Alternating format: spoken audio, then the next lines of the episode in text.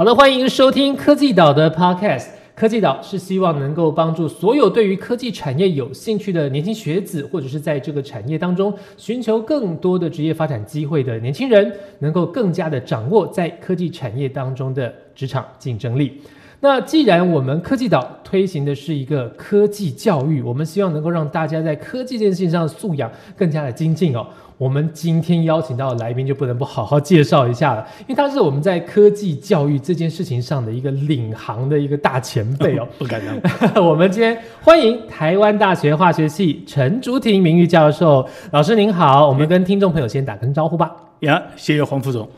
呃，各位听众大家好。这个科技岛哦，名副其实，这台湾本身就是科技岛，很高兴来到这个节目。是，谢谢我们陈老师哦。那为什么我会这样说？老师是科技教育我们的一个大前辈哦。科技岛我们就是朝着这个方向在走。其实是因为老师早在两千零八年就在台大创立了科教中心，表示其实您那个时候呃虽然是从化学系出身，在化学系待了二十几年以上了，但是您很关心的其实是整个科技人才在呃。完整的一个纵观的一个教育角度，能够去做人才的培养，所以啊，您很关心这样子议题，那绝对就是我们今天节目上来宾的一个不二人选了。我们现在希望能够来谈的事情，就是现在台湾的科技人才，我们的人才素质究竟有没有亮红灯呢？最近会冒出这样子的一个讨论哦，其实也是在呃，也算是您的同事，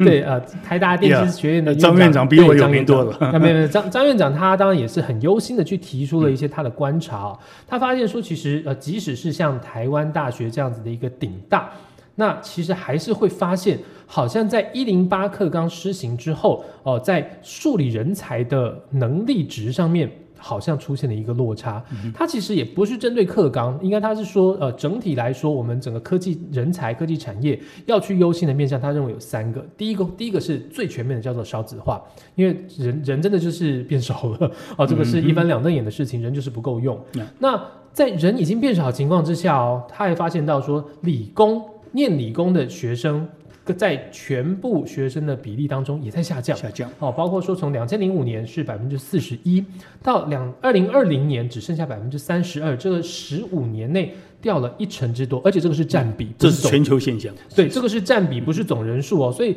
总人数下降，占比再下降，哇，那这个其实加成之下，人才的数量那真是跌得更多了。第三个面向就是不只是在量的部分，它优行到是值的部分，它就是说，哎，发现说在台大的新生他们做了一些呃检测，啊，发现 GPA 啊，也就这个学术上的能力啊，好像以电子学院来讲降了百分之九，而理工学院降到超过十几趴，它。当然，它也不是针对课纲，但是这是从一个结果论，从一个他观察到的现象来看，这是个必须正视的问题。科技人才在值跟量都下降了，所以我们先不预设答案，先来跟您请教一下，您在科技教育这个领域哦，关心这么久，经营这么久，呃，我想知道您怎么看现在的科技人才在值跟量上真的有像这样子的一个衰退跟下跌的情况吗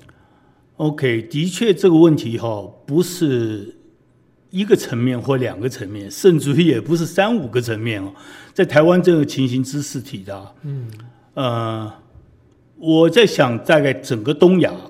嗯，包括对岸的中国嘛哈，日本啊，韩国，这都是考试的国家，呃，新加坡，甚至于香港啊，啊，那这这些都是差不多在考试的氛围里头让年轻人出现，呃，我在想，在最近的这些年。的确也不是说是最近三五年的事情。您刚刚讲到说，我开始注意教育的问题，其实差不多是在两千年出头的时候。嗯，我有注意到氛围的转变。哦，而且我也注意到我的学生在比例上来讲，这个注意力的情况也有转变。不过那个时候，当然你那个时候 iPhone 呃最早的 iPhone 开始呃。应该说，智慧手机开始有一些出来了，那 iPhone 还没有出来哈，你就发现学生在后面用手机的这种情形已经在增加，是，所以我觉得有很多的因素在后面。不过，我首先我先肯定的是，在现象上来讲，嗯，呃，很多人注意到这个理工的学生哈，情况在往后退。嗯我觉得这个是事实。嗯哼，然后我们现在才来探究原因是什么。是对，因为呃，在这件事情上来讲的话，一零八课纲的确有最明显一件事情是说，把这个时速有往下降。是，呃，当然在这个地方时速往下降啊，我先稍微要声明一点，免得我等一下忘掉了。嗯我们那个时候在时速往下降的时候，是所有的科目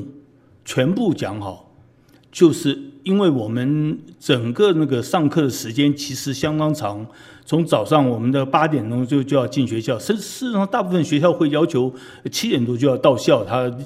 老师还有是有些用那个时间考试呢，对不对？对对对，然后他八点一直上到差不多五点多哈，嗯，然后他们呢很多学生是结束以后立刻去安亲班，嗯，课这比例课后辅导哦，这比例非常高。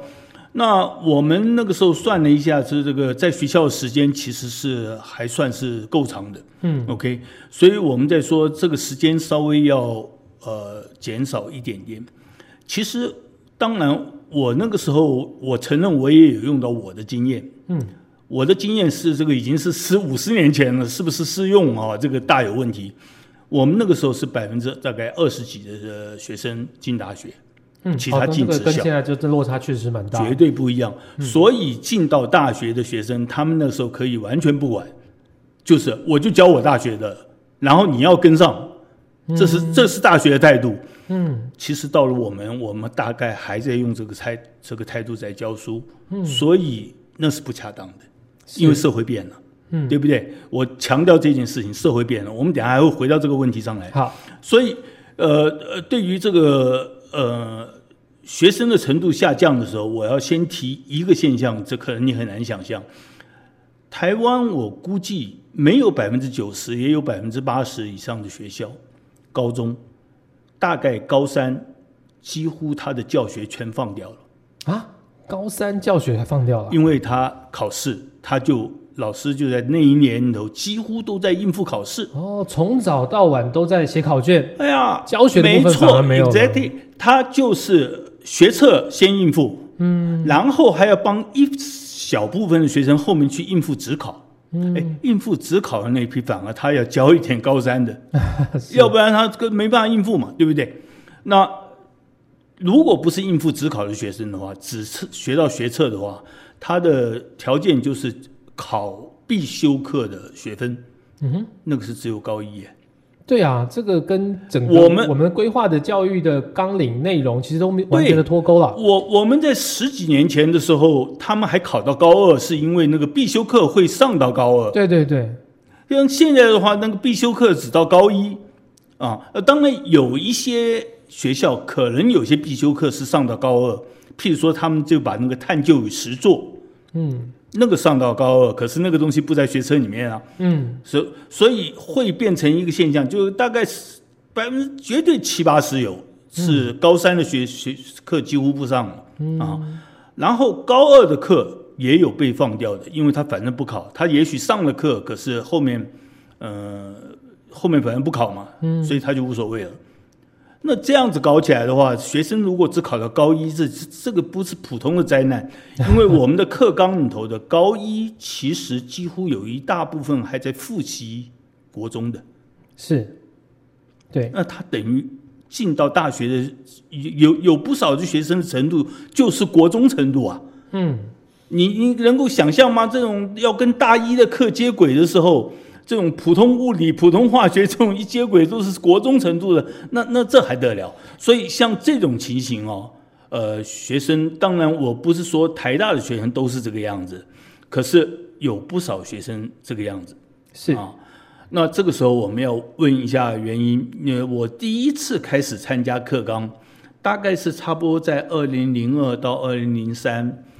那个早期的时候，他们那个叫做课程标准。是，呃，可是我参加了以后，很快就发现一件事情，就是他们称作普通教育课纲。这个是我那个时候是学到新的东西了。普通教育课纲的意思就是说，他以所有的，因为所有的学生都要考大学了嘛，对，在那时候已经是呃全全民皆上大学，嗯，全民上大学是九零年代末期的事情。对，广设大学，对不对？广设大学，也是目的可能不是最糟的，可是情况变成呃，你一全部上大学了以后，那你呃这个升学考试哈，他就用所谓的全民教育，就变成叫做普通课纲。嗯，普通课纲这样一弄出来，我立刻警觉到的事情是，呃，这个前端的学生哦，嗯，会被糟蹋掉。对前端来讲，因为它迁就大部分人的程度，所以其实它受到的栽培并没有办法真的去凸显它应该要能够去发展的程度。他们都在做大概九十分或九十五分的成绩，要去冲那个九十七、九十八、九十九分，嗯，这是最前面的。是，OK，最前面的他如果疏忽一点，一题疏忽了，譬如说拿一个九十五分，他会回去痛心的要死，是，然后回去要想说，我今天应该可以考一百分或九十九分的，那我怎么拿九十五分啊？有这种状况，那这样子的情况之下的话，呃，普通课纲，我那个时候认，呃，那个时候是是我大概比较明显的对这种普设大学哦，其实是认为不妥。是有个警讯可。是这个已经难以挽回嗯啊，它是继承的事实。呃，我在设那个课纲的时候，而且那时候开始把联考转成会考，嗯，这个呃机测一实施，很多老师也就发现，就是学生的态度变化很大，因为他从国中开始就是那种加强性的那种，呃，它不只是联考而已，嗯。联考当然也是考试，可是联考你呃你考不好的学生，他就会自己去准备后面的东西，是，就像我们那个时候是职校对，呀。那你你现在全民的这个读的东西都一样了，课纲也一样，然后教材也一样的是这种情况之下，呃，学生他在做这种准备的时候，那个是分分必较，而且会考，我印象中我没参加过，可是我说我没参加过出命题啊，这个可是他那个地方的分数不是用一分一分算的，你可能听过一点事情，加权的它有加权的一些东西在里头，所以你呃错了一题以后，也许他分数一下子没有明显，可是你错了两题以后，它哗一下掉下来的时候，对对对对类似这一类的东西。是是是，那时候我不是很清楚，我我对于普通课纲，呃，凭良心讲，我没有不认同。我认为全民要一起的，呃，就是说平等的对待，也有它的本身的这种理由啊。可是我的确警觉到，呃，最前面的学生会有状况。嗯哼，呃，可是那个时候也出现一个氛围是，你譬如说像国教署，他们跟他们的一些官员在谈话的时候，包括他们的科长、科员这些在谈话的时候，他们就很怕去谈这个特别班。嗯，虽然那个时候还是有数理自由班，那时候还没有科学班啊。那现在你也知道，我们最顶尖的是所谓的科学班。那呃，可是数理自由班并没有裁掉啊，他们不太愿意去谈太多，就是说我们有一些班是很特别的，嗯哼，这普遍的家长啊会抗议。懂了解。所以其实有点像是讲那个普通课纲啊，他一开始出来，其实呃初衷可能是好的，他希望说不呃能够去减少这个阶级的复制，这个阶级的差异化。但是呢，其实反而希望大家不要只呃我什么事情都重视分数，可是因为长期以来的这个教育的体系跟我们的这个价值观养成，反而让大家更重视分数，而且是以一个扭曲的方式。家长绝对是这样子，嗯社会价值其实在两千年以后变化也很大。嗯哼，我只举一个例子，拿我自己来讲哦，我大概从两千年以后到差不多退休的时间哦，十几年哦，我的薪水没变过。你就知道，指我指的意思就是说，呃，学界对学生来讲的那个吸引力哦，那个光环也没有那么亮了。明白。生锈了。他在在讲老师的时候，其实老师出去，他只要进到一个好一点的公司，他两年下来，他的薪水就超过老师了。OK，所以他的价值观也变了。嗯，然后家长对于学生的价值观的引导，当然是从小学就开始变的。可是我最不能接受的事情，还是我最开始讲的。我觉得老师如果高三的课跟不上的话，他们是放弃了一种教育的主体性。嗯，你三年的那种时间是把一个学生教好哦，他要有一个阶段性的你的那个教材教法的那种对待的态度。嗯，你如果说是突然之间一年的这个教材都不去好好教了以后，你叫他怎么样能够跟得上原来高三、高中三年预设的那种进度衔接到大成长学的程度呀？衔接，而且是他的人格成长，以及他各方面教育是全面的嘛，对不对？那那那个会离谱很大。可是这个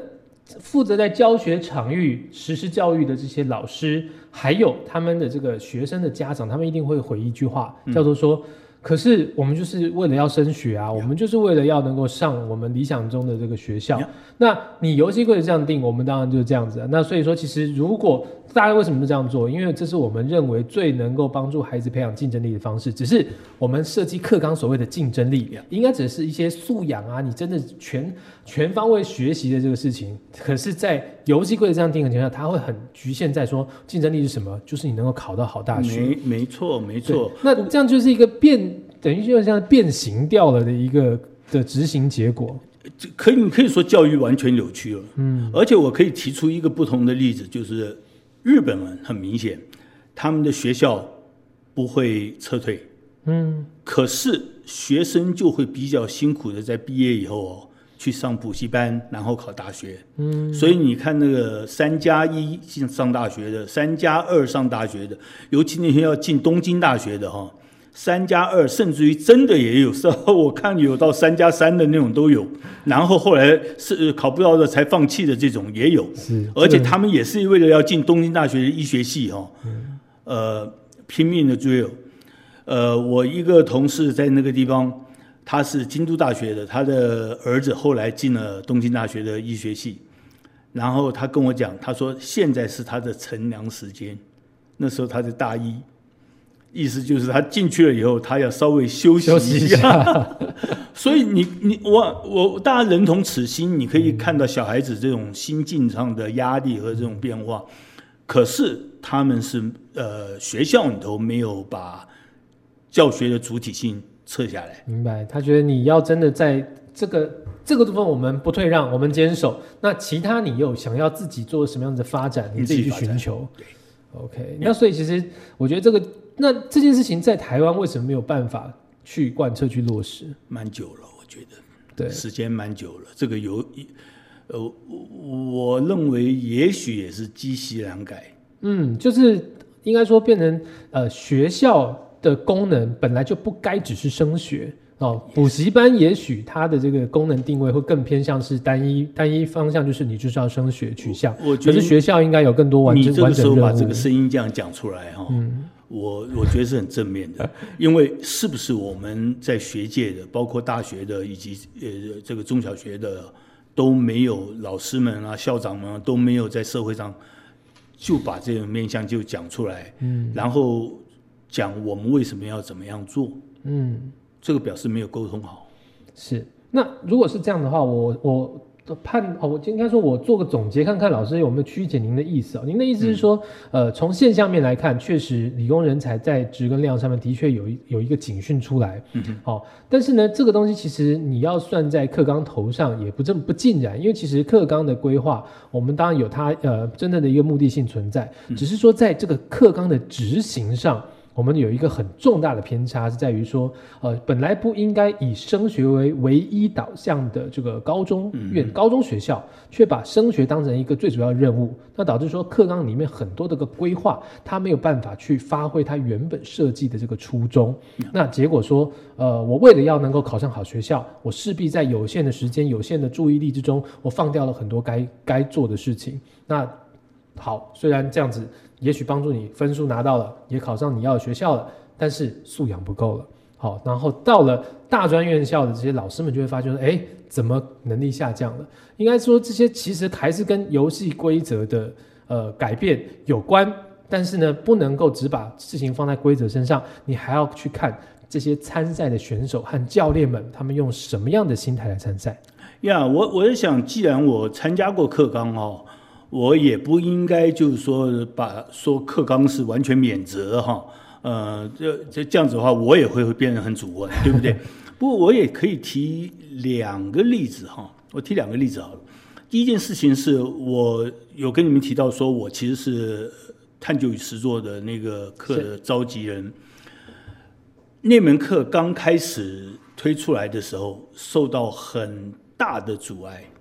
在审审课的时候，呃，我们公听会的时候好像没什么人吭声，可是大家这把所有的火力都集中到最后在审查的时候，那个时候的阻力非常非常的大，呃，可是看起来教育部和这个国教署他们执行单位啊，呃，有一点被我们说服。就是说，我们为了未来教育，我们应该开始有一点点学习的不同的呃方向，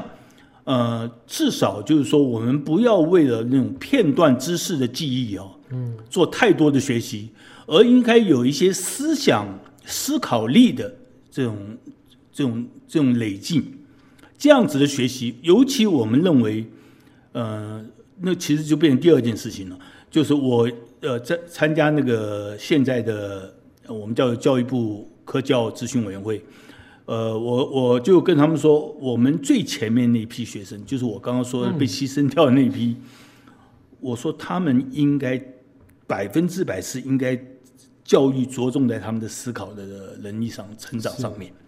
我说这一批人将来进到社会里头去，他等于是他不只是做智库的成的一员而已。他其实是为有些时候是为整个社会在做思考的。嗯，他们要当领头羊，要当领头羊的，对，而且很很是不只是理工的，他们可能在他们所有的岗位上，很多都要做领头羊嘛，对不对？这是对一个社会的需求。所以我说，在这种事情上来讲，我呃前面一件事情在探究与实作的时候，他的教学的方式，其实我们叫做呃有一个简单的讲法叫做 PBL，就是。呃，问题导向或者一或者是专题导向，我们叫做 problem or project based learning，啊，这这这个现在大家很常用。这个想法事实上最早是在医学院里头开始的，他们就是觉得医学生因为要跨科嘛，嗯，他单一的科的训练不够，所以他在一个病人的 case 情况之下，有时候要跨科情况，最好是动手去处理那个 case。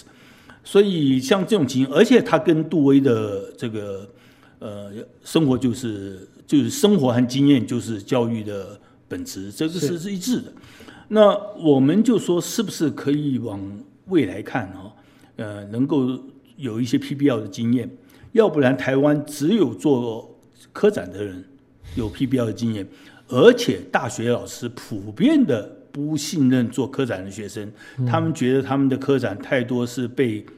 做出来的，做出来的。对呀，那呃，在这种情况之下，我相信这个呃，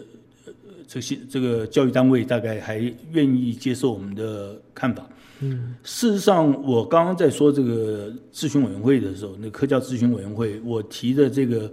呃意见，我是说科学班和数理资优班哦。我说我的建议是让他们有选修的进阶课程，我们那个叫 AP 的，所谓 Advanced Placement，就是国外的那种 AP 课程，等于是你是进阶的，嗯，可是你可以选修。那当然这个选了以后，对他们升学是有帮助的啊。那他等于比人家超前了嘛。那我说能够选修这样子的课，可是要有老师出来教。我说，可能一开始的时候，高中老师需要一些大学老师来协助。协助帮忙，这可能是需要的。可是他们最后现在有一个进入学管道，叫做呃这个特殊选材。特殊选材，教育部那个明定的是最高可以达到 five percent，用现在人数去算的话，就是五千个人可以直接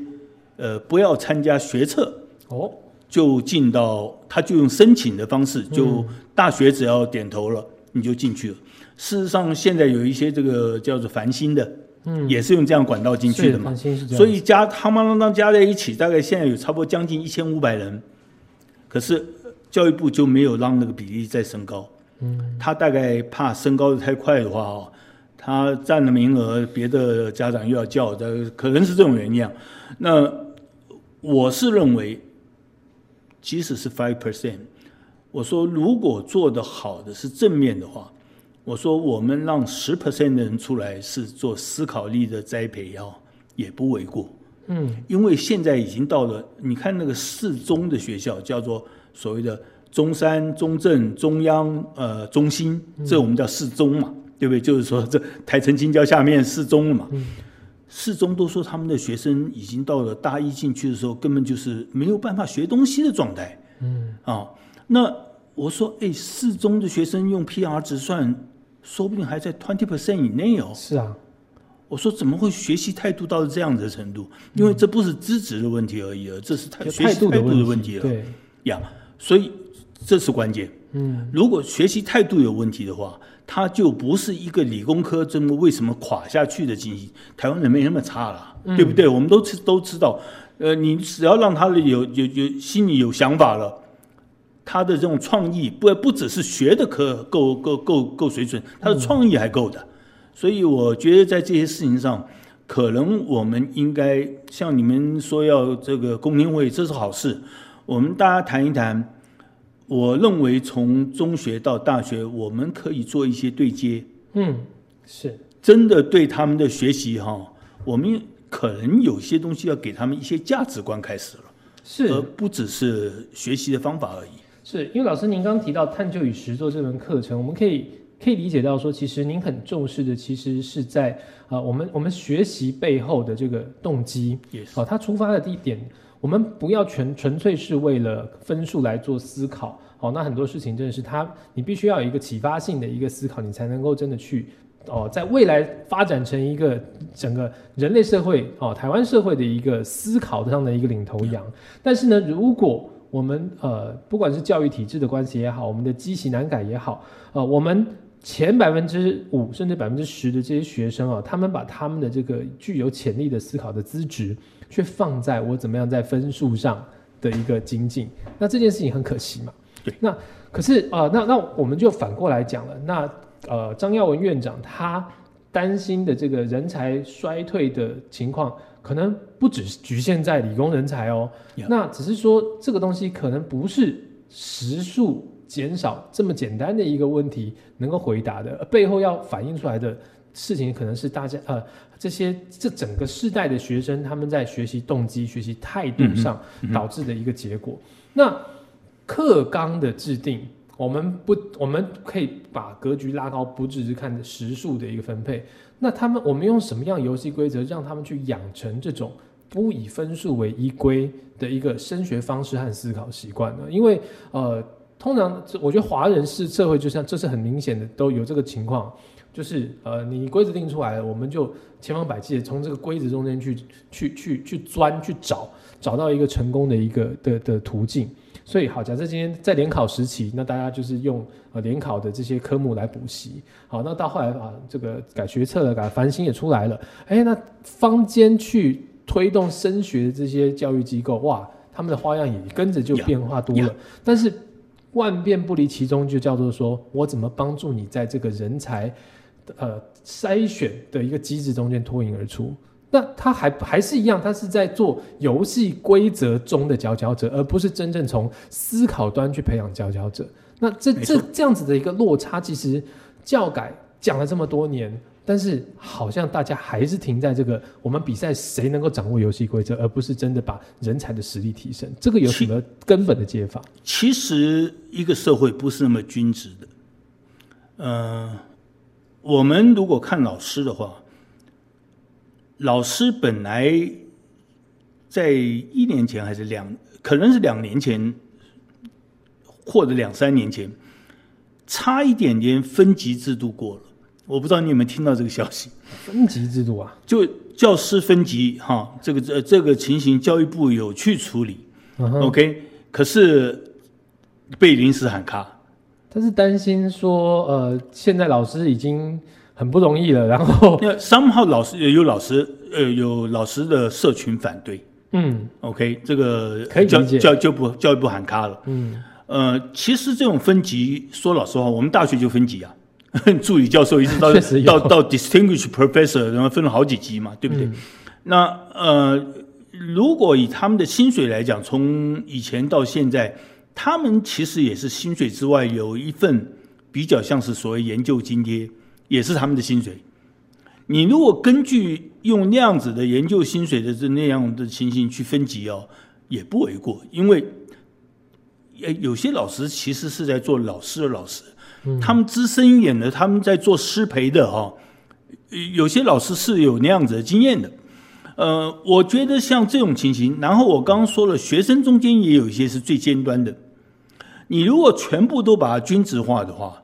其实问题本来就很多。是你像现在，其实我参加，我上个月才参加，呃，应该是这个月才参加那个南部的探究与实作学会，嗯，在呃南一中啊。可是他们整个的 team 是包括了高雄，比如雄中啊，呃，然后那个雄女啊那边的所有老师都在一起，而且呃，我看起来是呃高雄那边的那个教育局都进去了，嗯，因为他们那天他们办学会的那天就叫教育教育节或教育季了。OK，你可以看出来，他们投入探究与实作的老师，呃，不止人数还不少，而且他们做的非常精致。嗯哼，啊，呃，我已经看到一点未来的状况，我等一下会跟来再回来呃提一下这个问题，我麻烦你也帮忙记一下。我认为未来这种 PBL 啊，其实是可以用研究法，譬如说大学的老师带着学生去做社会实践，他有一些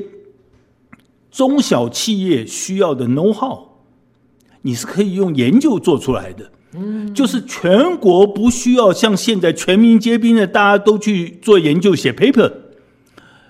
把做真正国际学术研究的这种的老师哈，就是让最前面的一批去做就好了，啊，就是甚至于台大都不要每一个人都做，啊，不表示说那个老师不够格，而是那个老师他如果对社会上的产业界有兴趣的话，他其实可以去发表 pat pattern。嗯，甚至于有些东西 pattern 都没有，因为你要 know how 嘛，嗯，所以他那个要亲手去带着学生去去试那个 experience 的那种这种的那种 base learning，嗯。啊，我认为那种的研究将来在呃我们这种小一点的国家里头，我觉得很重要，这听起来是一个米平产学落差非常好的一个，因为跟一个方向 USR 接轨嘛，是是是，对不对？对呀就是是真的，我们这种东西是以以民为夫夫子为为为中心，因为我们也是民嘛。其实讲穿了，对不对？我们并不是有什么特别的。大学的社会责任的一环。对对，就是等于是这个意思。那我再回到回到，就是说，呃，我们其实最前面的老师，如果有个 five percent 到 ten percent 的话，他们跟普遍的会 follow 这个社会价值的老师，我没有说社会价值的老师他们程度不好啊，可是他会迁就现在大家的传或者传统或者是一些习惯，嗯，这种老师其实事实上是不算少数嘛。那当然，我们大学里头，我刚刚也讲了，你如果全部都去写 paper 的话，你会觉得那些 paper 写了干什么还是一个均值化之后，其实变成平庸化的结果。？Yes，呃，你用字用的非常精准，这个教育真的是是你是你可以是专家。我跟你讲，这像这种东西哈，我觉得在一个社会里头，还是要有一点他们工作角色的区区分。嗯，呀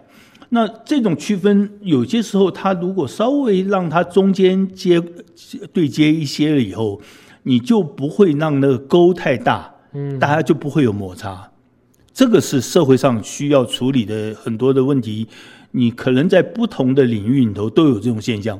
会不会呃政界啊，这个商界啊，您大概都多少有一些这一类的现象。那我相信我们学界可能有这种情形，让它中间的这个鸿沟不要太深的时候，摩擦力会小一点。嗯，然后大家各做各的事情嘛。啊，这种东西我觉得应该要把它运作出来的话，可能教育就没有这么严重。要不然的话，我到中南部去，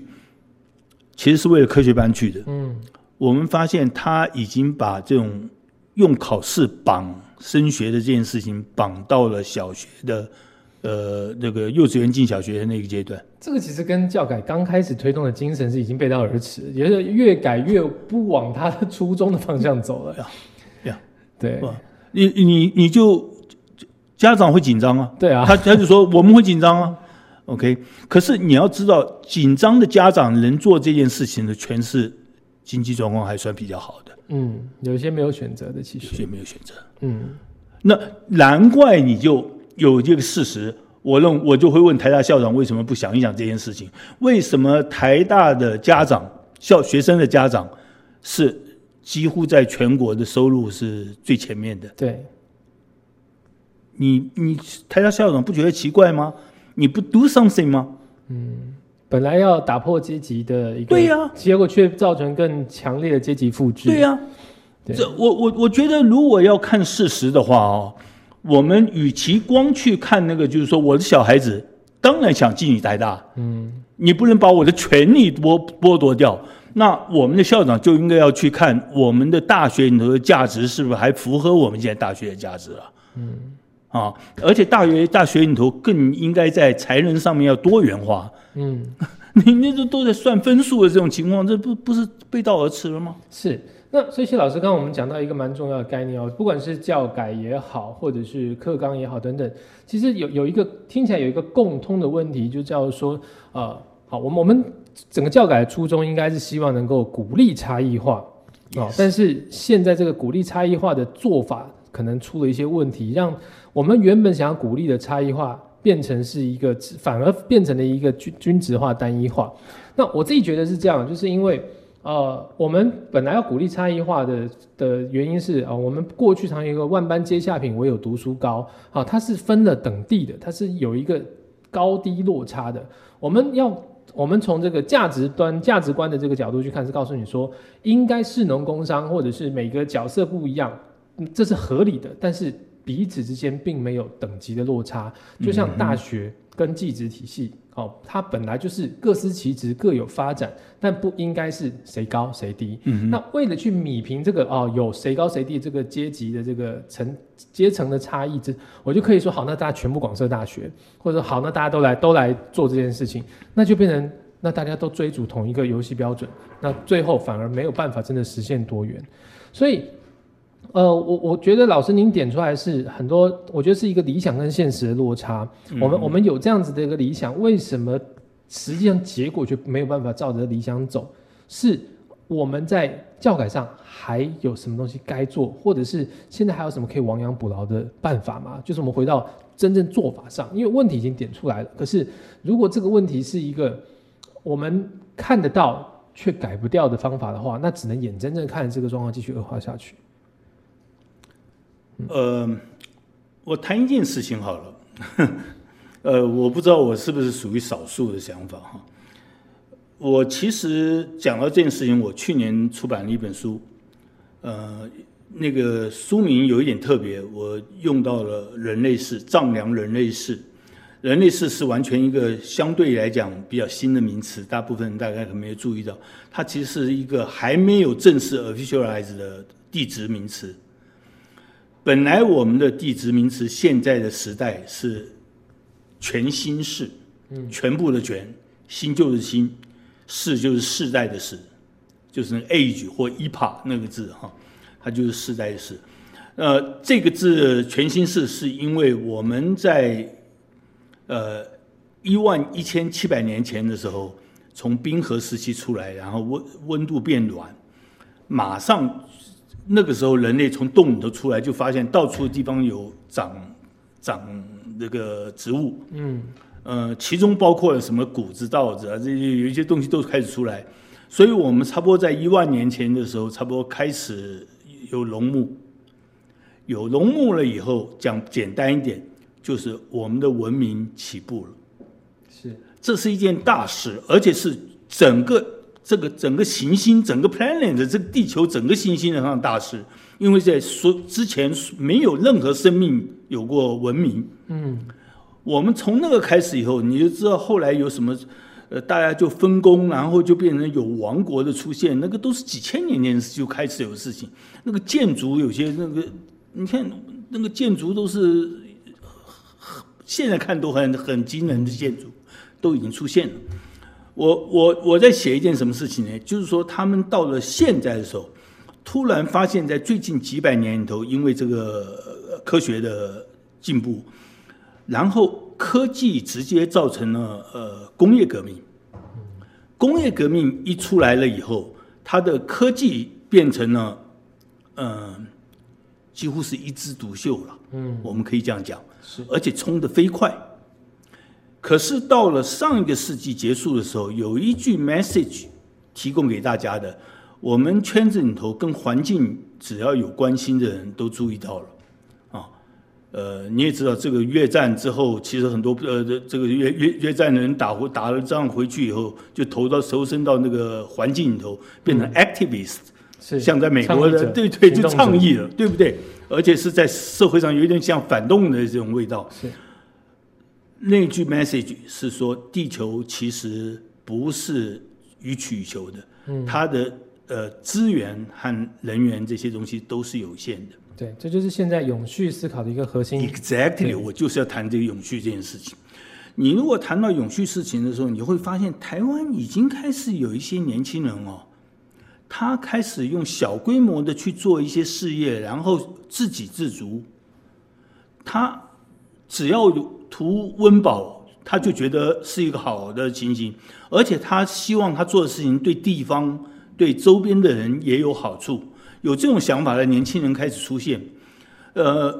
那当然很可能是因为我个认识同事，他们在社会系的蛮有一些鼓励学生就这样投入哈，呃，那社会系在我们台湾也也有一点反动嘛，呃，不过总而言之，他们走了一个不像我们那个时候，我的父母的确叫我说。哎，你读理工，你就可以出国，嗯，要不然的话，你可能后面的话很难发展。OK，呃，可可是我记得我在念书的时候，高中的时候，我花很多的时间在读课外书啊，嗯，所以表示说学习的空白哦是重要。这又回到我们的中学的这种学习的态度。那你把小孩子绑那么这样的时间，全部都是一天，甚至十二个小时，甚至十五个小时跑去。这个升学升说考升呃升升学的话，呃，我觉得那可能不是一个正常的教育的态度了，已经啊。那我们如果在面临二十一世纪谈永续的时候，我们难道不觉得我们这种予取予求的，而且是利害交关的事情都要予取予求的这种态度，我们在社会上就是要在收入上做人上人的这种态度？如果不调整的话，我们这个世纪走得下去吗？嗯，这是他，我我担心的是，我们的生活很可能反扑的时候，是我们不走也不行的时候，那个时候日子很难过。是，这个其实不及早布局。其实来不及的。对对，因为这个很很多在永续的议题上，其实它都是一个需要十年以上的，十年才算短的一个工程。所以比如说呃，近零排放，其实在两千零而且二十一世纪出头的时候，我们就在谈了。然后我们希望能够在二零五零能够做到这个全球近零的目标。那这其实都是一个三十年、五十年以上的一个工程。你不早点开始，其实是根本就达永远不会走到那个目标的。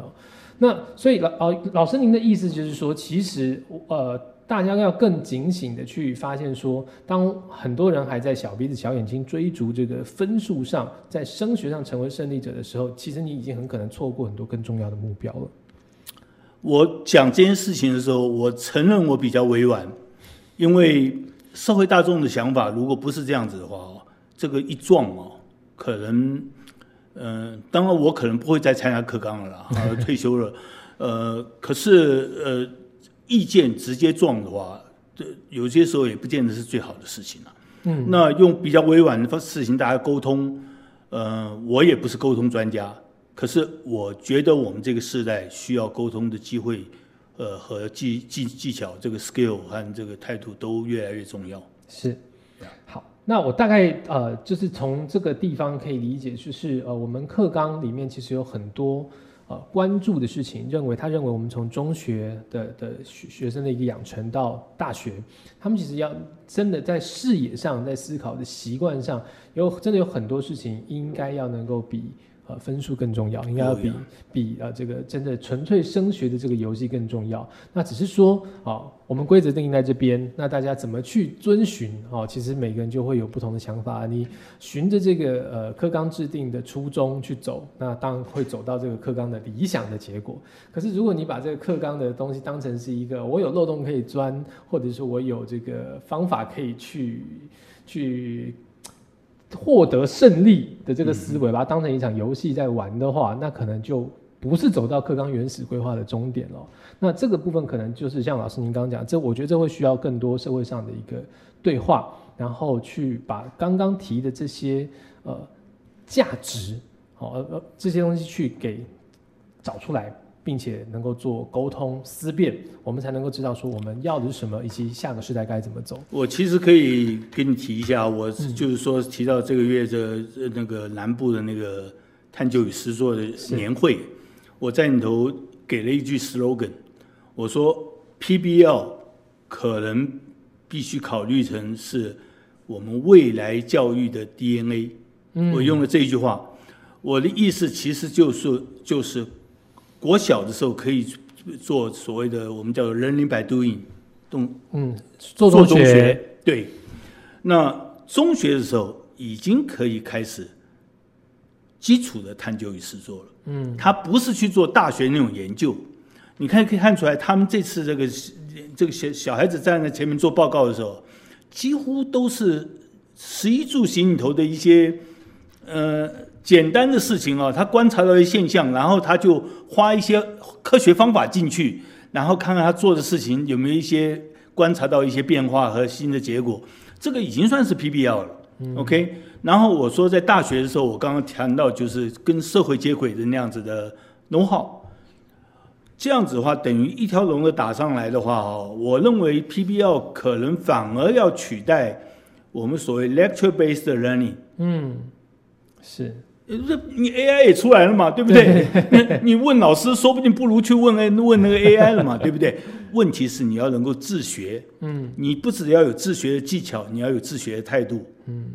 然后你要懂懂得怎么问问题。对，问问题本身其实也是一种创造。哦，那是那是对对，exactly 对。所以在这种情况之下，呃，教育部能不能听进去，说把 PBL 当成新的未来教育的 DNA？DNA。嗯，取代老师在上面前面讲课的这种模式的话，呃，我们要看了啊。可是在我来看，时间已经到了。